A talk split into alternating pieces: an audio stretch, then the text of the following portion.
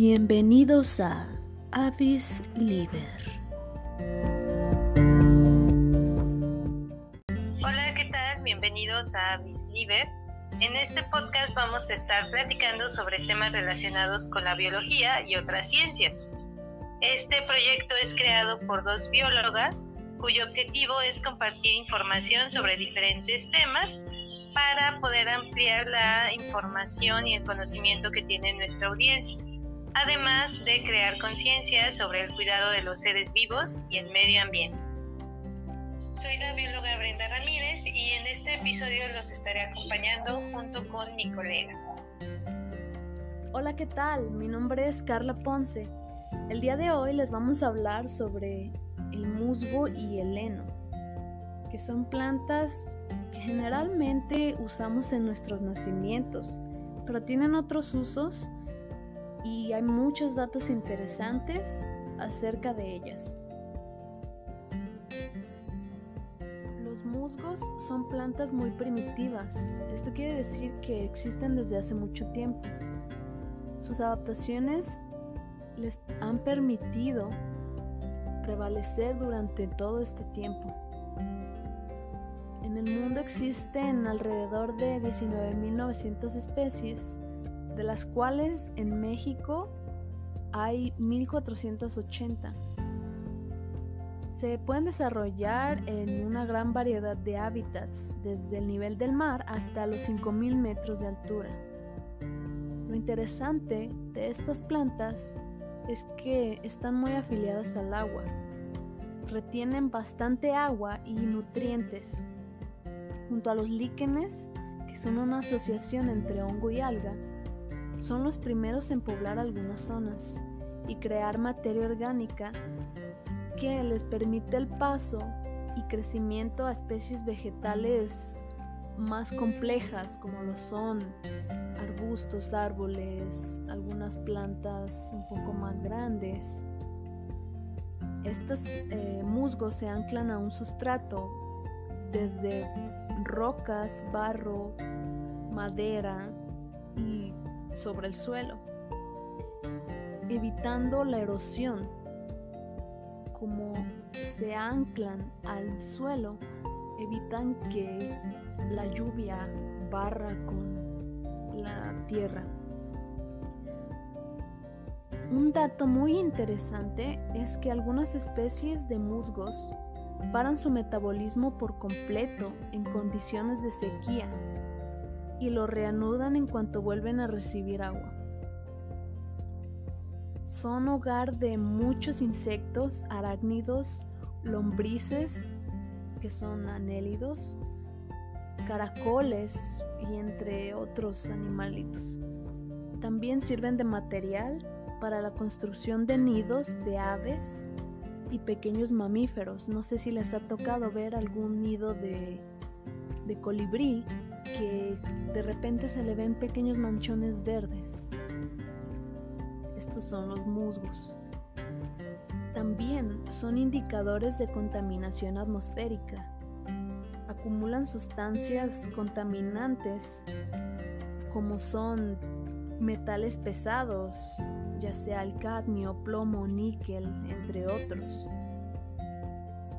Algo interesante es que algunas especies pueden absorber hasta 20 veces su peso en agua. Y debido a esto, pues regulan el cauce de los ríos, protegiendo el suelo de inundaciones y reservan el agua y cuando hay época de sequía o el verano, cuando los ríos se secan, pues proveen agua constante a las plantas de su alrededor y a animales, etc. Otra de las plantas que podemos encontrar en los nacimientos es el heno. Dentro de sus nombres comunes están eh, el heno, musgo, barba española, pañal de niño, barba de viejo. Esta es una hierba que se distribuye desde Estados Unidos y por todo el continente americano. Aquí en México lo podemos encontrar en gran parte de, del país en algunos estados como Baja California Sur, Chiapas, Coahuila, Ciudad de México, Durango, Hidalgo, Jalisco, Michoacán, Quintana Roo, Tlaxcala, Veracruz, Yucatán, entre otros. Esta especie de planta es, eh, es una hierba perenne. Esto quiere decir que eh, la vamos a poder encontrar durante todo el año. No es como otras plantas que en algunas temporadas se secan y luego vuelven a salir. Es una planta epífita.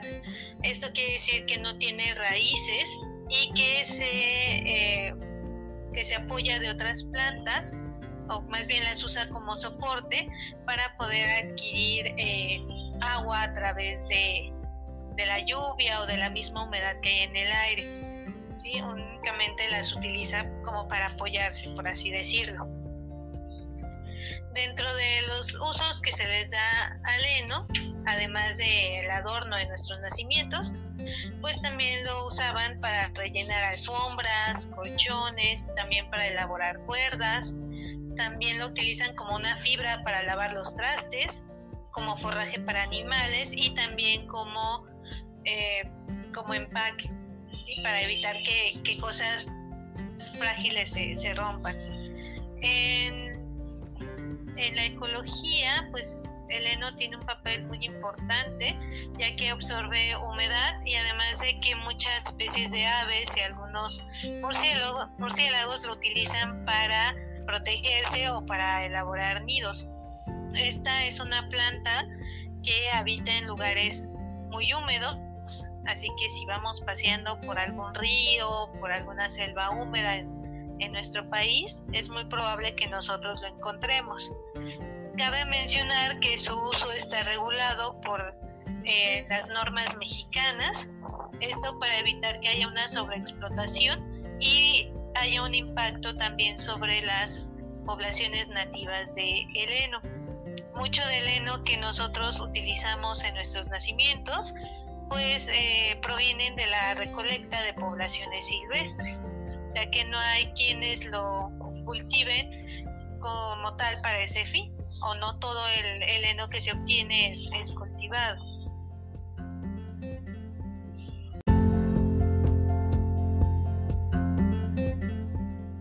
Pues bueno, esto ha sido todo el día de hoy. Esperamos que les haya interesado este tema de la importancia y otros usos que tienen estas dos plantas. Nos gustaría saber si ustedes las siguen utilizando, si sabían de dónde provenían y qué hacen ustedes después de utilizarlas. Pueden comentarnos en la página de Facebook. Vamos a dejarles el link aquí en la descripción. Y si tienen alguna sugerencia sobre algún otro tema en particular que quieran que tratemos, en el podcast o alguna duda acerca de este tema, nos las pueden dejar en los comentarios de la página y con gusto se las contestamos. Muchas gracias por escucharnos y nos vemos el próximo episodio. Esto fue Avis Liber.